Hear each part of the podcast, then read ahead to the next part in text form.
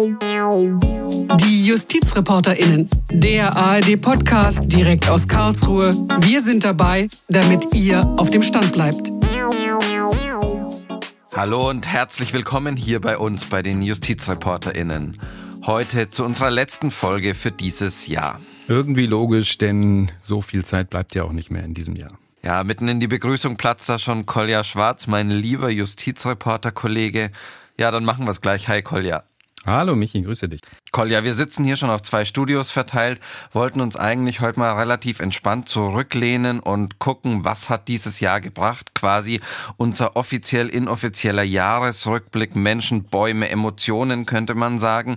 Aber dann ist am Dienstag noch eine Entscheidung gekommen, die Triage-Entscheidung des Bundesverfassungsgerichts, auf die wir lange gewartet haben. Und deswegen machen wir es jetzt so. Erster Teil Triage-Entscheidung, zweiter Teil dann Jahresrückblick. Lass also in die Triage-Entscheidung des Bundesverfassungsgerichts gehen, Kolja. Triage, die Situation ist so, die Krankenhäuser können nicht mehr alle Patienten aufnehmen. Genau, also können, da muss man dazu sagen, noch ist es ja nicht dazu gekommen, aber es wird diskutiert, seit es die Pandemie gibt, dass es dazu kommen könnte, wenn sehr, sehr viele Menschen ins Krankenhaus kommen und die Krankenhäuser irgendwann sagen müssen, wir haben nicht mehr genügend Betten, wir haben nicht genügend Beatmungsgeräte oder uns fehlt schlicht das Personal. Das ist, glaube ich, im Moment das größte Problem, dass es nicht genügend Pflegekräfte gibt. Was machen Sie dann, wenn Sie auch die Patienten nicht mehr verlegen können in andere Krankenhäuser? Krankenhäuser. Wie entscheiden Sie sich, wer von den Patienten wird dann behandelt und wer nicht? Also ganz krass formuliert, wer darf überleben und wer nicht. Ist es ungewöhnlich, dass das Verfassungsgericht da quasi so in die, in die Zukunft blickt? Nein, also es ist so, dass hier ja Menschen geklagt haben, die äh, die Befürchtung haben, dass das eintreten kann und dass sie dann benachteiligt werden. Und dann schaut das Bundesverfassungsgericht schon, hat der Staat da genügend geschützt. Das ist nicht ungewöhnlich. Ungewöhnlich ist aber schon, dass das Bundesverfassungsgericht hier dem Gesetzgeber aufgegeben hat, eine Regelung zu treffen, ein Gesetz zu ähm, erlassen, das es bisher nicht gibt. Also sozusagen Menschen mit Behinderungen, um die es ja hier geht, kommen wir vielleicht gleich noch genauer drauf, sozusagen zu schützen, also diese Schutzpflicht auszuüben. Das ist sehr selten, dass das Bundesverfassungsgericht dem Gesetzgeber sagt, ihr müsst hier ein Gesetz erlassen. Lass aber dann da nochmal zwei Schritte zurückgehen. Vielleicht erstmal den Wortursprung uns ein bisschen angucken. Das kommt von Trier, also Triage kommt von Trier und das heißt sowas wie aussortieren und auswählen. Und ähm, dann ja, wie ist das denn bisher geregelt worden? Weil irgendwie muss es ja da schon Vorgaben geben, weil diese Situation ist ja zumindest eine Möglichkeit. Ja, also die Situation steht im Raum jedenfalls. Bisher gab es das so bei Unglücksfällen, großen Unfällen oder so. Da kommt dann vielleicht ein Arzt erstmal an den Unfallort und muss sich auch entscheiden, ganz spontan, wen behandle ich da zuerst. Wenn da zum Beispiel zehn Verletzte liegen, kann der natürlich nicht alle gleich behandeln.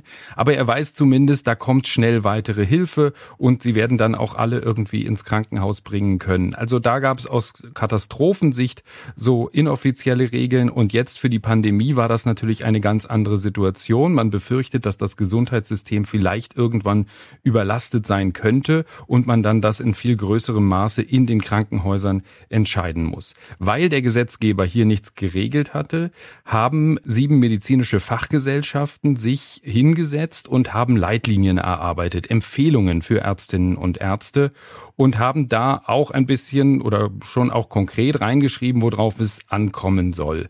Natürlich darf es nicht ankommen auf das Alter. Das war zum Teil in anderen europäischen Ländern schon so, in Frankreich, Italien, als es da so überlastet war. Da war es so, dass Menschen über 80, über 75 zum Teil kein Bett mehr bekommen haben.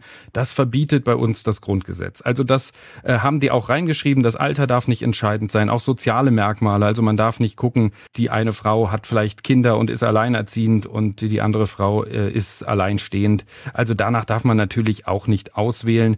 Und sie haben jetzt auch aktualisiert, dass der Impfstoff Gesundheitsstatus keine Rolle spielen darf. Und sie haben auch gesagt, die Behinderung darf keine Rolle spielen. Also, was ist die Empfehlung dieser ähm, medizinischen Fachgesellschaften? Sie sagen, es soll auf die Überlebenschance, auf die Überlebenswahrscheinlichkeit der Patienten ankommen. Also man schaut sich die Patienten an, vergleicht, wer hat die besseren Überlebenschancen, die besseren Überlebenswahrscheinlichkeit und der mit den höchsten Erfolgsaussichten, der soll dann behandelt werden. Das klingt ja aber auf den ersten Blick schon mal relativ konkret. Dennoch sagen jetzt die Verfassungsrichterinnen und Richter, das reicht uns nicht. Wieso? Ja, moniert werden zwei Punkte. Zum einen, das sind Empfehlungen und Empfehlungen sind nicht rechtlich verbindlich. Sie sagen hier, ähm, es besteht die Gefahr, das ist dann der andere Punkt, dass Menschen mit Behinderung trotzdem benachteiligt, diskriminiert werden.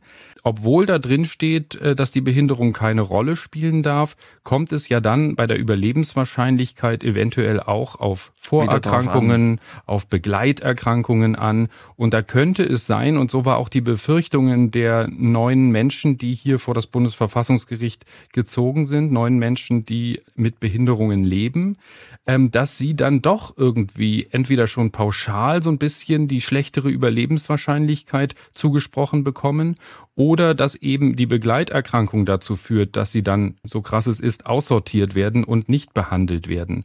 Und ähm, da hat das Bundesverfassungsgericht gesagt, wir haben uns hier Experten angehört und die sagen, dass auch nach diesen Empfehlungen zum einen diese Gefahr besteht, dass das so sein könnte.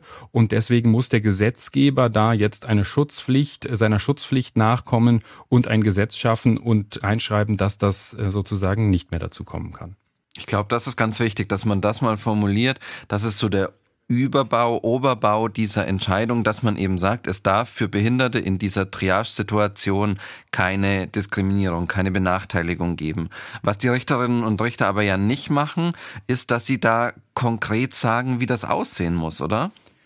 Genau, das macht es auf der einen Seite ein bisschen schwierig. Auf der anderen Seite sagt das Bundesverfassungsgericht ähm, natürlich, wir sind hier nicht Ersatzgesetzgeber. Also wir sagen dem Gesetzgeber nicht, wie er das zu tun hat, sondern nur, was sozusagen die Mindestanforderung ist, nämlich diesen Schutz für Menschen mit Behinderung festzuschreiben.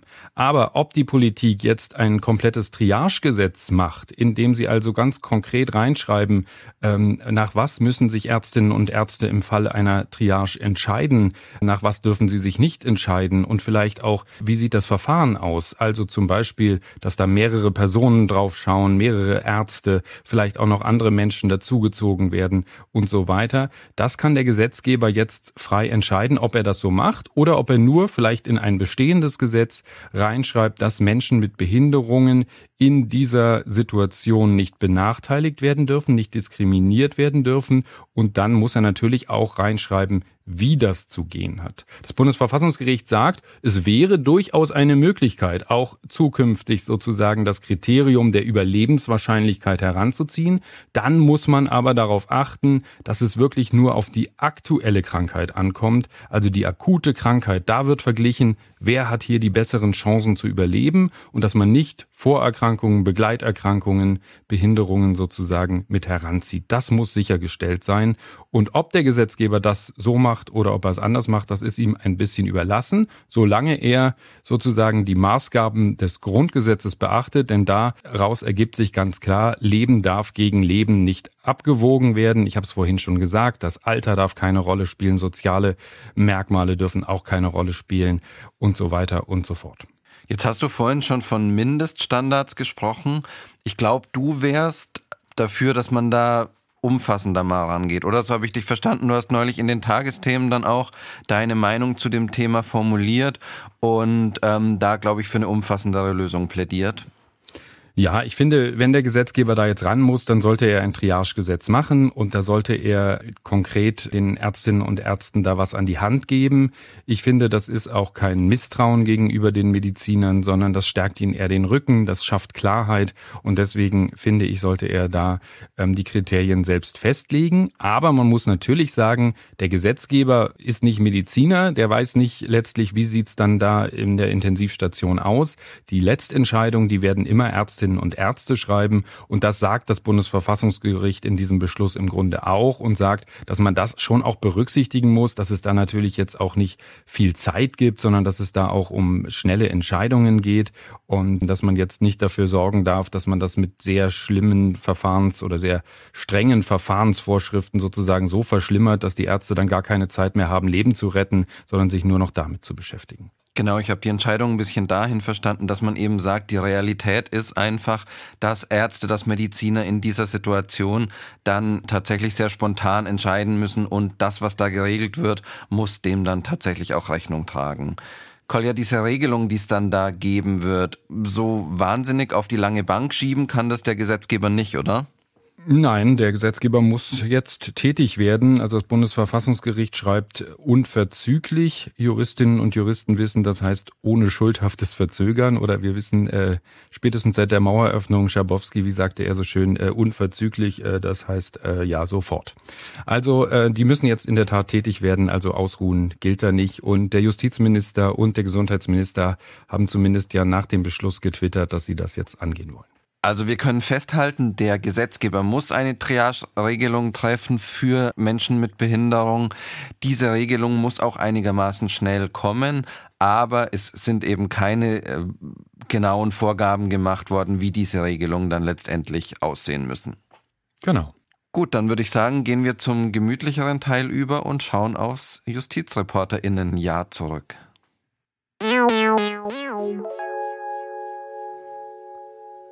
Und dazu ist jetzt auch noch Fabian Töpel zu uns gekommen, nochmal in einem anderen Studio. Hi Fabian.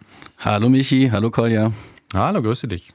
Fabian, du warst die letzten Wochen quasi Tag ein, Tag aus damit beschäftigt, die Highlights zusammenzutragen aus dem vergangenen JustizreporterInnenjahr.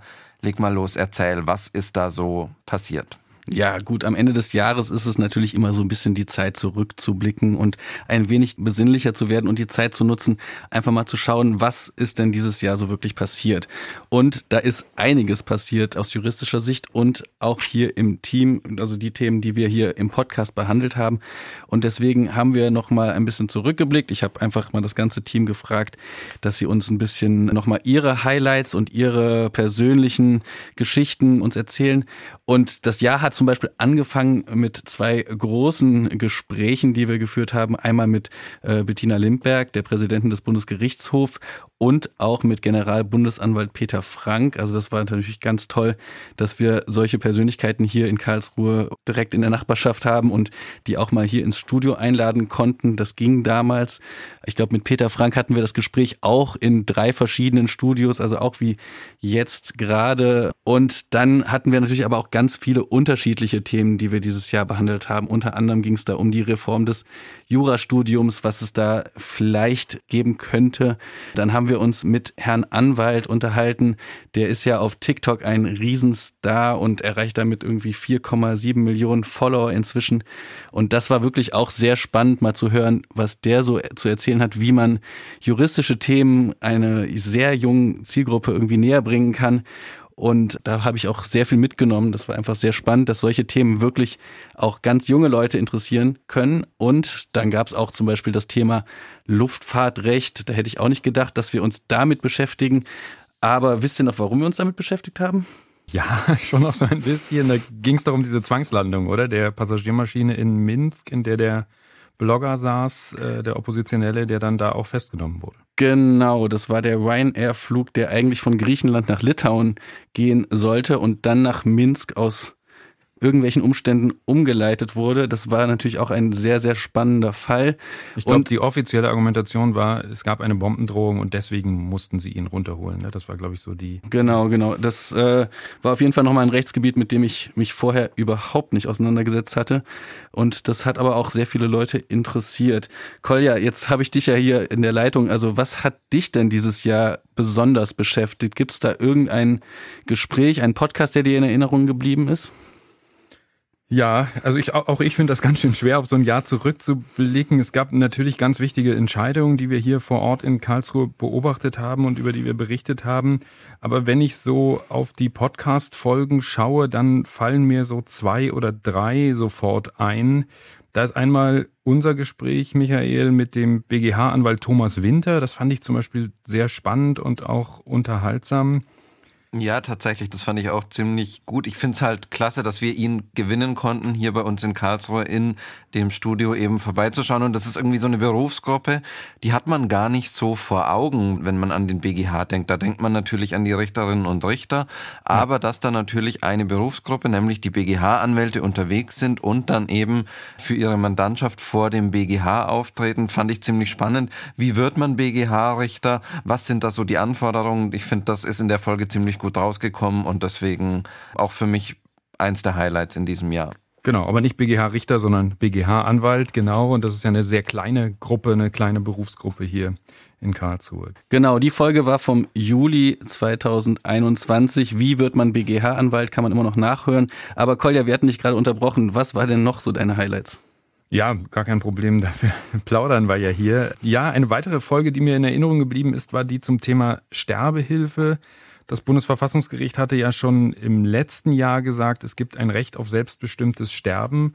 Und da war ja die Frage, ähm, regelt der Gesetzgeber irgendwas, um das ähm, einzuschränken? Denn es gilt ja nach diesem Urteil, aber das Bundesverfassungsgericht hatte damals auch gesagt, man dürfe durchaus als Gesetzgeber Regeln einführen, wie das abzulaufen hat. Und ähm, da hatten wir im Podcast oder ich hatte gesprochen mit einem der Kläger von damals nochmal und ich hatte ähm, mit Frau Katrin Helling-Pla von der FDP gesprochen, die mit anderen Abgeordneten im Bundestag einen Entwurf für ein solches Gesetz erarbeitet hatte und auch in den Bundestag eingebracht hatte. Und da gab es dann Regelungen, zum Beispiel eine Beratungspflicht und Bedenkfristen, bevor die Menschen dann sich dafür entscheiden, aus dem Leben zu gehen und dafür dann auch Hilfe in Anspruch nehmen konnten, sozusagen. Und da habe ich mit ihr drüber gesprochen. Das fand ich auch sehr, sehr spannend. Was ist da eigentlich dann draus geworden? Ja, im Bundestag hat der Vorschlag so schnell keine Mehrheit bekommen. Es hat also nicht mehr geklappt in der Legislaturperiode, das zu regeln. Das war aber auch sozusagen auf den letzten Drücker. Und das heißt, es muss jetzt neu angegangen werden, wenn der Gesetzgeber das will. Im Koalitionsvertrag, da steht drin, wir begrüßen, wenn durch zeitnahe fraktionsübergreifende Anträge das Thema Sterbehilfe einer Entscheidung zugeführt wird. Also man darf da durchaus Hoffnung haben, dass das jetzt mit der neuen Zusammensetzung des Bundestags dazu kommt, dass das nochmal auf die Tagesordnung kommt. Aber ich habe es eben schon angedeutet, man muss auch wissen, es muss kein Gesetz geben. Das Bundesverfassungsgericht hat das Verbot gekippt. Es ist also nicht verboten, sich von Ärzten oder Sterbehilfeorganisationen Hilfe zu holen und aus dem Leben zu gehen. Aber der Gesetzgeber könnte eben Regelungen, Einschränkungen einführen. Ja, das fand ich auch super spannend. Gerade dieses Fraktionsübergreifende, da gab es ja wirklich verschiedene Vorschläge von verschiedenen Leuten, die da diskutiert wurden. Kolja, an zwei Folgen, die wir zusammen gemacht haben, erinnere ich mich auch.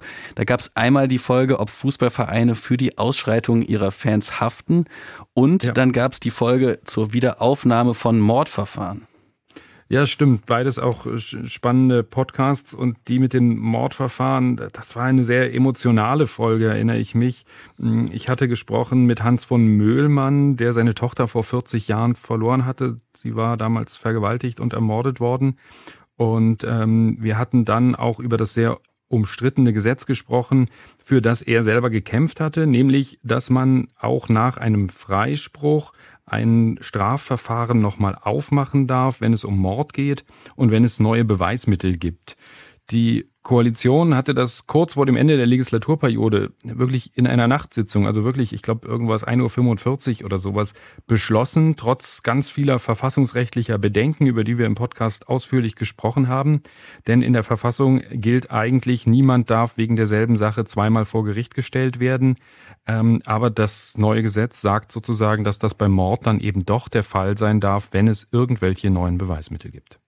Ja, diese Folge, die hat mich auch länger noch beschäftigt und wirklich bewegt. Das war ja Anfang September, als wir das aufgenommen haben. Jetzt gab es nochmal ein kleines Update, denn äh, Bundespräsident Steinmeier, der hat lange gezögert und hat das Gesetz jetzt unterschrieben, aber auch verfassungsrechtliche Bedenken geäußert. Also wie geht das denn jetzt weiter? Ja, gute Frage. Ich habe auch da nochmal im Koalitionsvertrag äh, geschaut. Da steht dazu nichts drin. Aber der Bundespräsident hat hier angeregt, und das ist schon was, was es sehr, sehr selten gibt, möchte ich sagen. Er hat angeregt, es einer neuen parlamentarischen Prüfung und Beratung zu unterziehen. Ähm, also sehr außergewöhnlich und ich könnte mir vorstellen, dass äh, der Bundestag oder die Ampel das jetzt nicht einfach ignoriert, sondern das nochmal auf die Tagesordnung bringt. Wenn das nicht so ist, dann bin ich mir ganz sicher, und das habe ich auch schon im September im Podcast gesagt, dass dieses Gesetz sehr schnell hier in Karlsruhe am Bundesverfassungsgericht landen wird. Ja, wir bleiben da auf jeden Fall dran. Ich hatte jetzt eben ja auch schon angekündigt, wir haben so ein bisschen das ganze Team mal befragt nach ihren Highlights des Jahres und die haben uns was aufgenommen und ich würde euch einfach mal diese Sprachnachrichten vorspielen, die wir bekommen haben und dann können wir darüber ein bisschen sprechen. Wir fangen einfach mal mit Christoph Kehlbach und seinem Highlight an. Ich erinnere mich noch sehr gut und sehr plastisch an einen Fall, über den wir im Sommer berichtet haben. Da ging es um einen Nachbarschaftsstreit zwischen zwei Parteien mit einer Ausgangslage, die wahrscheinlich tagtäglich in Deutschland für Streit unter Nachbarn sorgt. Es geht um einen Baum in diesem Verfahren, der in der Nähe der Grundstücksgrenze steht und stand und dessen Äste aber über die Grenze hinüberragen, also quasi auf das Nachbargrundstück hinüberreichen. Und äh, besagter Nachbar fühlt sich gestört von den Nadeln und von den Zapfen dieses Baumes. Es handelt sich, ich weiß das noch, um eine Schwarzkiefer. Und er hat eben vom Nachbarn, dem dieser Baum und das andere Grundstück gehört, verlangt, dass er diese Äste zurückschneidet, damit sein Grundstück wiederum äh, davon verschont bleibt. Das hat der Eigentümer des Baumes dann nicht gemacht. Dann hat man ja laut BGB das sogenannte Selbsthilferecht, kann also selbst Hand anlegen und die Sache abschneiden. Aber dann kam der Eigentümer nochmal reingegrätscht und hat gesagt, nee, nee, nee, wenn du jetzt auf der Seite die überragenden Äste abschneidest, dann gefährdet das die gesamte Standfestigkeit des Baumes. Der droht dann einzugehen, möglicherweise sogar umzufallen. Die Standfestigkeit ist also dann wirklich in Gefahr. Und mit sowas hat sich dann der Bundesgerichtshof auseinandersetzen müssen, weil der Fall dann bis in die letzte Instanz vorgetragen wurde. Interessanterweise vor dem fünften Zivilsenat gelandet ist. Da ist die Vorsitzende Christina Stresemann. Das ist die Enkeltochter von Gustav Stresemann, der Reichskanzler in der Weimarer Republik war und auch einen Friedensnobelpreis äh, bekommen hat. Ähm, mal. Und ich glaube, seine Enkeltochter hätte ihn fast auch verdient gehabt für dieses Verfahren, denn es war wirklich äh, so, wie man es sich vorstellt unter Nachbarn. Es war hitzig, es war streitig und das aber, obwohl nicht jetzt am BGH äh, diese Parteien in Person aufgetreten sind. Das ist ja eine Revisionsinstanz, wo das gar nicht mehr geht. Aber wir haben natürlich als Rechtsredaktion äh, mit den Leuten telefoniert, haben im Vorfeld äh, Gespräche geführt und das war ein äh, Eigentümer, dem dieser Baum gehört hat aus Berlin, der wirklich mit Berliner Schnauze herrlich geredet hat und auch seine Situation klar gemacht hat. Und man konnte auch ganz klar auch raussehen, es geht nicht nur um diesen einen Baum und die paar Äste und Zapfen und Nadeln, die darüber ragen. Es geht äh, um sehr viel mehr und das kam dann eben alles daraus. Hat sich bis zum BGH, wie gesagt, hochgeschaukelt. Äh, Im Endeffekt war es dann so, das ist die Entscheidung, die ich, wie gesagt, noch sehr präsent habe, dass tatsächlich der BGH gesagt hat, ja, Nachbar, du darfst selbst loslegen und äh, die überragenden Äste abschneiden, wenn sie dich stören, wenn sie dich äh, und deine Rechte gewissermaßen beeinträchtigen. Die Standfestigkeit des Baumes, ob oder ob das nicht so ist, das ist nicht dein Problem. Darum muss sich der Eigentümer des Baumes und des anderen Grundstücks kümmern und sorgen. Also dieses Selbsthilferecht, das ist nicht abhängig von irgendwelchen Dingen, wie solchen Argumenten, die da vorgebracht wurden. Das ist einfach bestehend und äh, da kann man von auch Gebrauch machen. Ein herrlicher Fall, wir haben ihn im Podcast auch äh, behandelt und äh, der Baumeigentümer, der also letztlich dann vor dem BGH unterlegen war, hat uns dann auch noch äh, taufrisch und brühwarm im Podcast seine Reaktion geschildert und auch äh, schon erkennen lassen, er werde sehr genau darauf achten, äh, wie, wie das weitergeht und wie genau der Nachbar da jetzt schneidet. Also äh, da ist wahrscheinlich auch in diesem Gesamtkomplex Nachbarschaftsstreit das letzte Wort nicht gesprochen. Das war für mich der ganz, ganz kleine Fall mit einem Streit, der ganz, ganz viele Leute wahrscheinlich äh, in Deutschland beschäftigt und betrifft. Ähm, der Baumfall der BGH und die Bäume. Ja, man merkt schon, ich glaube, der Christoph ist ganz verliebt in die Bäume. Er ist drin irgendwie. in den Bäumen. Also da, der ist drin in den Bäumen, sitzt quasi irgendwo oben drin. Und irgendwie war auch da so die kleine Anregung, dass es möglicherweise den Friedensnobelpreis nach Karlsruhe geben sollte. So habe ich das zumindest irgendwie verstanden. Ich gebe ihm aber da durchaus recht. Wir haben da damals gemeinsam recherchiert und wir konnten uns wirklich kaum retten vor Baumfällen, die dann da auf uns eingeprasselt sind. Nadelbäume, Laubbäume, überstehende Äste, Verschattung, Pollenflug, alles war da mit dabei und irgendwie habe ich so das Gefühl, dass auch 2022 dann wieder ein, zwei Baumfälle am BGH landen werden werden. Ich glaube, ihr würdet nicht unbedingt dagegen wetten, oder? Nee, definitiv nicht. Ich kann mir das auch vorstellen, aber es lohnt sich, glaube ich, trotzdem, sich diese Folge nochmal anzuhören. Ich habe ja da nicht mitgearbeitet, war auch nicht am BGH, aber ich habe mir die Folge angehört und die war wirklich witzig, äh, wirklich auch mit diesem Typ, von dem Christoph ja gesprochen hat.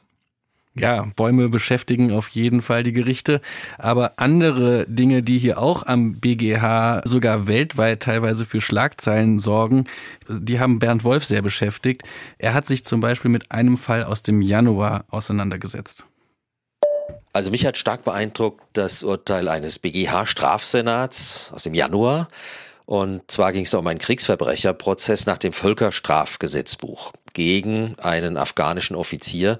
Der hat Taliban misshandelt, gefoltert letztlich, hat deren Leichen geschändet.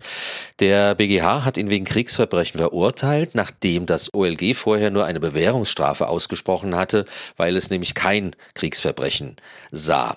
Und der Vorsitzende Richter des dritten Strafsenats, Jürgen Schäfer, der sagte, heute schaut die Welt auf Deutschland und den Bundesgerichtshof. Das sind große Worte, aber er sagte auch, er hält das gerade von ihm verkündete Urteil für historisch, vergleichbar mit den Nürnberger Kriegsverbrecherprozessen Prozessen, mit dem Eichmann-Prozess oder auch mit den serbischen Kriegsverbrecherprozessen. Und wörtlich weiter, aus rechtlicher Sicht war, ist und bleibt Deutschland bis auf weiteres kein sicheres Zufluchtsland für, und er meinte dann eben Kriegsverbrecher. Er sagte aus rechtlicher Sicht. Und was mich beeindruckt hat, das war, dass Richter Schäfer gerade dadurch auch das Politische in diesem Urteil gesehen hat. Es gab und gibt nämlich Bestrebungen international von Staaten, die ihre Staatsdiener, und zwar Staatsdiener im allerweitesten Sinn, also das kleinste Beamte oder Militärs, äh, dass sie die gar nicht mehr der Strafverfolgung durch ausländische Gerichte aussetzen wollen. Die USA, Russland und China sind solche Staaten, die fordern die sogenannte funktionelle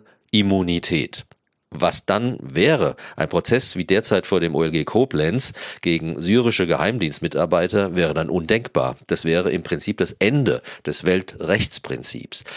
Was ich gut fand, Richter Schäfer tut gar nicht erst so, als hätte das Urteil seines Senats nicht auch eine politische Komponente. Wenn er sagt, wir bleiben bei dieser Rechtsprechung, solange es rechtlich geht, nach Völkerstrafrecht. Er hätte es ja auch bei der dogmatischen Begründung belassen können.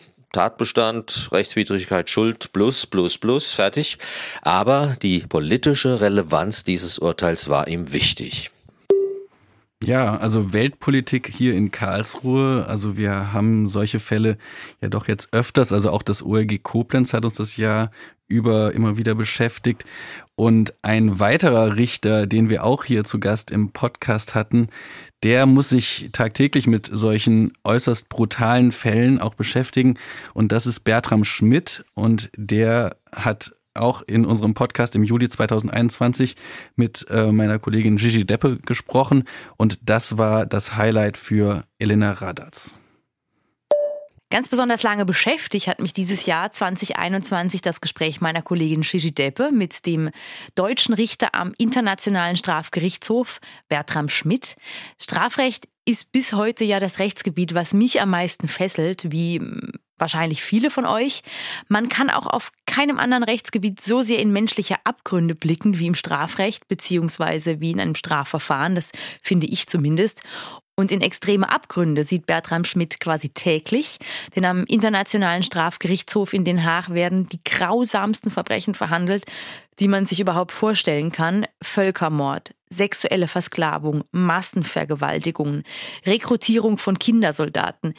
Ich habe mich tatsächlich schon immer gefragt, wie die Menschen, die so etwas in Kriegsgebieten erlebt und vor allem überlebt haben, überhaupt noch die Kraft finden, bei Gericht auszusagen. Und ich fand es daher auch ganz bemerkenswert, dass Bertram Schmidt meinte, dass die Zeuginnen und Zeugen wohl oft eine erstaunliche Widerstandskraft oder Resilienz entwickeln und trotz in den Haag teilweise hart geführter Kreuzverhöre ihre Schicksale en Detail schildern. Insgesamt muss ich aber auch sagen, fand ich sehr spannend und interessant, mal so einen direkten Einblick in die Arbeit des Internationalen Strafgerichtshofs zu bekommen. Und das natürlich von jemandem, der vor Ort als deutscher Richter dabei ist, der eben selbst über die Verurteilung von Kriegsverbrecherinnen und Verbrechern und deren Strafe mitentscheidet und nicht nur, ich sage jetzt mal in Anführungszeichen, über die Verfahren berichtet, wie wir Journalistinnen und Journalisten. Ja, das äh, war auf jeden Fall ein harter Podcast oder beziehungsweise ein hartes Gespräch. Und ein weiteres Thema, also wir springen jetzt hier von Thema zu Thema. Und ein Thema, an dem wir leider auch 2021 nicht vorbeikamen, ist Corona und äh, die Antworten, die Karlsruhe darauf gefunden hat, auf die Maßnahmen. Denn da wusste man nicht so ganz genau, wann die nächste Entscheidung ansteht. Also wir waren irgendwie relativ oft in so Alarmbereitschaft, wann denn was kommen könnte. Und da gab es natürlich die Entscheidung der Verwaltungsgerichte, aber auch jetzt aus Karlsruhe. Und das hat unseren Redaktionsleiter Frank Bräutigam besonders beschäftigt und auch ein Buch, was er bekommen hat.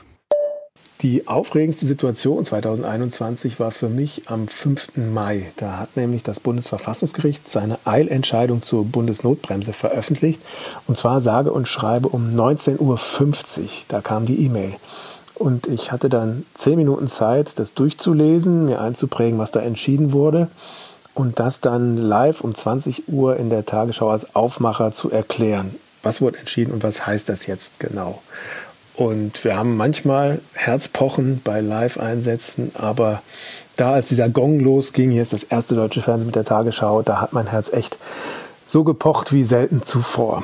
Und die zweite sehr schöne Situation war jetzt Ende des Jahres. Da hat mir unser Kameramann Kai Leitz, der schon seit 40 Jahren für uns arbeitet und die Live-Schalten für uns macht, mit uns dreht, hat mir ein Notizbuch in die Hand gedrückt. Das ist vollgeschrieben von vorne bis hinten. Da hat er aus den letzten elf Jahren jede Live-Schalte minutiös vermerkt, Datum, Thema, Hintergrund. Ähm, und er hat es mir in die Hand gedrückt und gesagt, hier Frank, das ist voll, wir fangen jetzt ein neues an. Und das war irgendwie ein schöner Moment, weil wir in einer wunderbar antiquierten Art handschriftlich hier ein Dokument von dem vorliegen haben, was wir in den letzten elf Jahren live hier so gemacht haben. Das ist natürlich wirklich ein ziemlich schönes Geschenk, gerade ja. dann noch so kurz vor Weihnachten. Eigentlich müssen wir da in der Redaktion, finde ich, irgendwie einen besonderen Platz dafür finden, dass jeder da ab und zu mal vorbeigehen und reinschauen kann. Drin in dieses kann. Buch genau drin schmückern kann. In dieses Buch sind in diesem Jahr auch noch neue Dinge hinzugekommen. Jetzt war ab und zu die Rede eben von Live-Schalten, neues Format, das immer mehr auch zu uns in die Redaktion gekommen ist. Das sind Social Lives für die Tagesschau. Das Konzept ist da einigermaßen schnell erklärt. Wir stehen vor der Kamera, sind über Facebook, Twitter und YouTube mit Zuschauerinnen und Zuschauern verbunden und die stellen uns Fragen. Und klar, auch in diesen Fragen ging es dann ganz, ganz oft um Corona. Genau, das ist immer wieder spannend, was da so für Fragen kommen. Und die Bundesnotbremse, von der Frank eben sprach, die stand ja am Ende des Jahres auch nochmal auf der Agenda des Bundesverfassungsgerichts und zwar im Hauptsacheverfahren. Und das war natürlich auch Thema einer Folge. Und da gab es auch die Diskussion, warum diese Bundesnotbremse denn nicht auch mündlich verhandelt wurde. Denn für die Öffentlichkeit wäre das natürlich irgendwie auch wichtig gewesen. Und das hatte vielleicht auch ein wenig mit Corona zu tun, man weiß es nicht. Ganz äh, sicher, glaube ich, ja. Ja, aber dann ganz am Ende des Jahres, also im Dezember war es, glaube ich, da gab es dann doch nochmal eine mündliche Verhandlung am Bundesverfassungsgericht. Es gab ja im, im Herbst schon mal eine an der Messe und diesmal gab es die aber am Bundesverfassungsgericht selbst und die war unter den sogenannten 2G Bedingungen. Also das hatte ich vorher auch noch nie gehört und das war auch das Highlight für unsere Praktikantin Alina. Als Praktikantin in der ARD-Rechtsredaktion war ich im Dezember zum ersten Mal in einer Verhandlung am Bundesverfassungsgericht. Aber diese Verhandlung war nicht nur für mich etwas ganz Besonderes, sondern für alle, die an der Verhandlung teilgenommen haben. Also man kennt es natürlich sonst von öffentlichen Orten, dass man zusätzlich zu einem geimpften oder genesenen Status einen negativen Schnelltest vorzeigen muss. Und das Bundesverfassungsgericht ist jetzt noch einen Schritt weitergegangen mit 2G++. Das bedeutet, dass man geimpft oder genesen sein muss und zusätzlich einen aktuellen PCR-Test vorlegen muss. Im Gebäude selbst galt außerdem FFP2-Maskenpflicht und die Stühle standen mit großen Abständen zueinander. Also ich finde, das sind schon recht strenge Regeln. Die Erklärung dafür finde ich auf der anderen Seite auch recht plausibel, denn beide Senate des Bundesverfassungsgerichts dürfen nur dann verhandeln, wenn mindestens sechs Richter auch anwesend sind. Und so kann dann eben eine Infektion unter den Richtern auch schnell das ganze Gericht lahmlegen. Auf der anderen Seite muss man auch den Öffentlichkeitsgrundsatz von Gerichtsverfahren mitbedenken, denn sich einen PCR-Test mit rechtzeitigem Ergebnis zu organisieren, kann schwierig sein und mit 60 bis 100 Euro ist so ein Test auch nicht besonders günstig. Das schließt einige Personen automatisch aus. Aber auch schon allein 2G stellt Probleme dar, denn Personen, die nicht geimpft sind, können so gar nicht das Gericht betreten. Also ich kann beide Argumente nachvollziehen von beiden Seiten und finde es sehr schwierig, selbst zu einem Urteil zu kommen. Aber ich finde es sehr spannend, dass neben der Anhörung, um die es an dem Tag ging, in der Pause auf den Fluren des Bundesverfassungsgerichts auch ein anderes Thema diskutiert wurde, nämlich die 2G-Regeln. Irgendwie hat uns das ja schon alle ziemlich umgetrieben. Genau das, was Alina da gerade beschrieben hat. Wir haben viel über diese sehr, sehr strengen Regelungen gesprochen und auch darüber, warum sie eben so streng sein muss. Auf der einen Seite natürlich klar, das Gericht sagt, wir können nur verhandeln, wir können nur entscheiden, wenn wir im Senat mindestens zu sechs sind. Auf der anderen Seite Menschen, die vielleicht als Zuhörerinnen, als Zuschauer an dieser Verhandlung teilnehmen wollen, müssen erstmal tief in die Tasche greifen, um da eben überhaupt dabei sein zu können. Und da stellt sich natürlich schon die Frage, ja, wie sieht's denn dann mit der Öffentlichkeit aus? Ja, ich finde das auch ähm, ziemlich problematisch, ähm, was den Öffentlichkeitsgrundsatz angeht, ob man da wirklich äh, 60 bis 100 Euro in die Hand nimmt, um dann da zuzusehen, zuzuhören, ist doch sehr fraglich. Und auch was die Journalistinnen und Journalisten angeht, muss man ja sagen, nicht alle sind irgendwo fest angestellt. Es gibt freie Kolleginnen und Kollegen, ähm, die verdienen dann vielleicht an so einem Tag 200 Euro, äh, kriegen sie für irgendeinen Artikel. Und wenn sie davon dann schon mal 100 Euro abgeben müssen, finde ich das durchaus auch problematisch. Und auf der anderen Seite finde ich es auch ein bisschen problematisch, dass das Verfassungsgericht ja hier quasi über den Verordnungsgeber hinausgeht. Also es gibt ja Regeln und äh, zum Beispiel in Baden-Württemberg gilt ja 2G plus in ganz vielen Bereichen.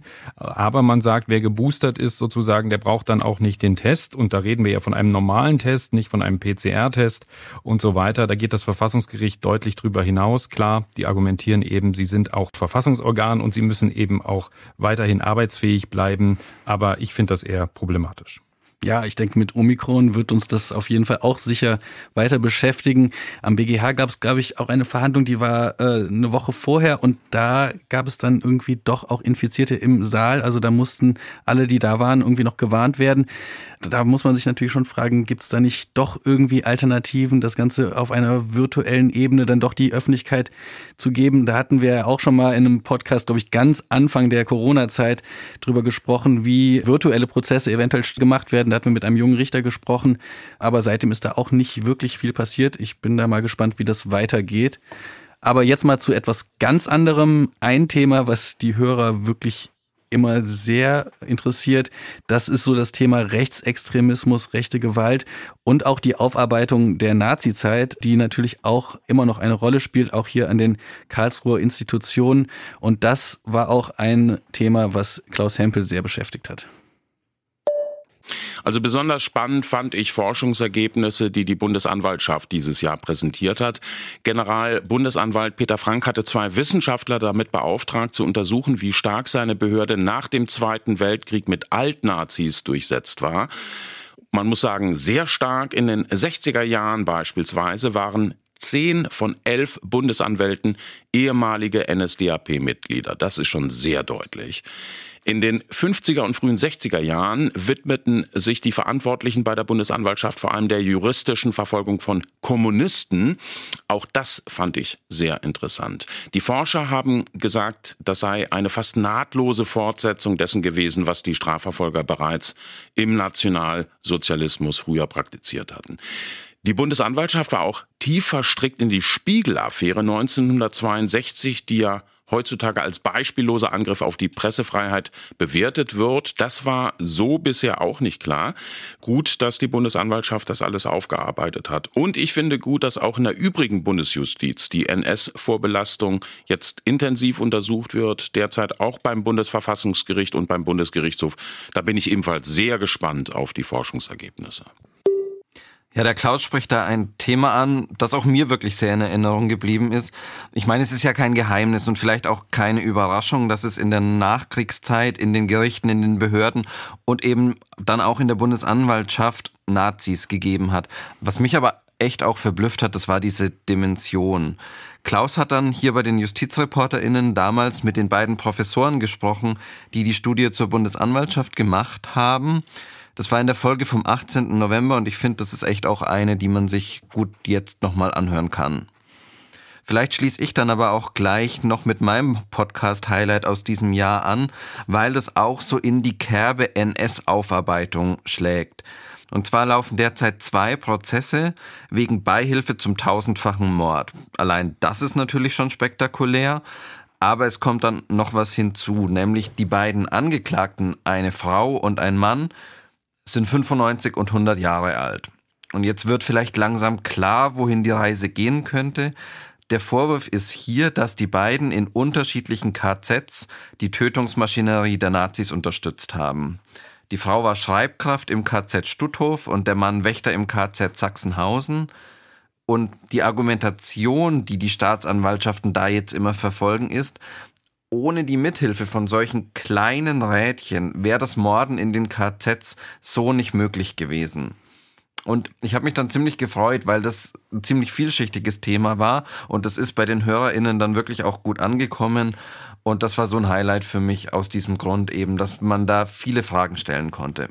Ja, ich fand das auch eine sehr interessante Folge, wenn ich da einhaken darf. Ihr habt euch ja da auch in die Geschichte begeben und auch erklärt, warum das überhaupt so lange gedauert hat, bis es äh, zu diesen Verfahren kommt. Also warum da heute so lange nach dieser Zeit sozusagen erst die Prozesse zum Teil eröffnet werden. Genau, du sagst es, wir haben quasi da die Geschichtsbücher nochmal aufgemacht und zwar zusammen mit dem Leiter der zentralen Stelle zur Aufklärung nationalsozialistischer Verbrechen in Ludwigsburg ist die. Mit dem haben wir gesprochen und wer mag, auch die Folge natürlich weiterhin online. Das ist die Folge vom 7. Oktober. Hört doch da gerne nochmal rein. Ja, ein Kollege, der auch schon mehrere Podcast-Folgen produziert hat und sich auch mit den rechten Strukturen in der Justiz äh, gerade heute auch noch beschäftigt hat, das ist Max Bauer und der hat aber auch noch ein zweites Thema behandelt und das ist ein ganz anderes und er hat sich mit dem Volksentscheid in Berlin zum Thema Wohnungskonzerne enteignen beschäftigt. Ja, das war schon ein Paukenschlag, diese Entscheidung, die die Berlinerinnen und Berliner im September getroffen haben. Eine deutliche Mehrheit hat für den Volksentscheid Deutsche Wohnen und Co. enteignen gestimmt. Also dafür, dass große Wohnkonzerne in Berlin, die mehr als 3000 Wohnungen besitzen, enteignet werden sollen. Die neue Landesregierung in Berlin, sie hat dann zugesagt, das Vorhaben zu prüfen, prüfen zu lassen, ob es rechtlich möglich ist. Und mit dieser rechtlichen Debatte ist gleichzeitig ein Verfassungsdinosaurier aus seinem langen Schlaf erwacht, also ein bisschen Jurassic Park in Berlin könnte man sagen, denn es soll nach dem Volksentscheid nicht um die klassische Enteignung von Wohnungskonzernen gehen, also um das, was im Grunde ja bei jedem Autobahnbau passiert, wenn die Äcker von Landwirten enteignet werden. Nein, ein Grundgesetzartikel soll zum Leben erwachen, der bisher noch nie angewandt wurde. Der Artikel 15, die sogenannte Vergesellschaftung. Was ist anders bei der Vergesellschaftung als beim klassischen Enteignen? Enteignen ist Zwangskauf, sagt man, weil der Staat privates Eigentum braucht, zum Beispiel eben für den Straßenbau. Vergesellschaftung meint hingegen, Eigentum wird dem Markt komplett entzogen und eben dann von der Gesellschaft verwaltet.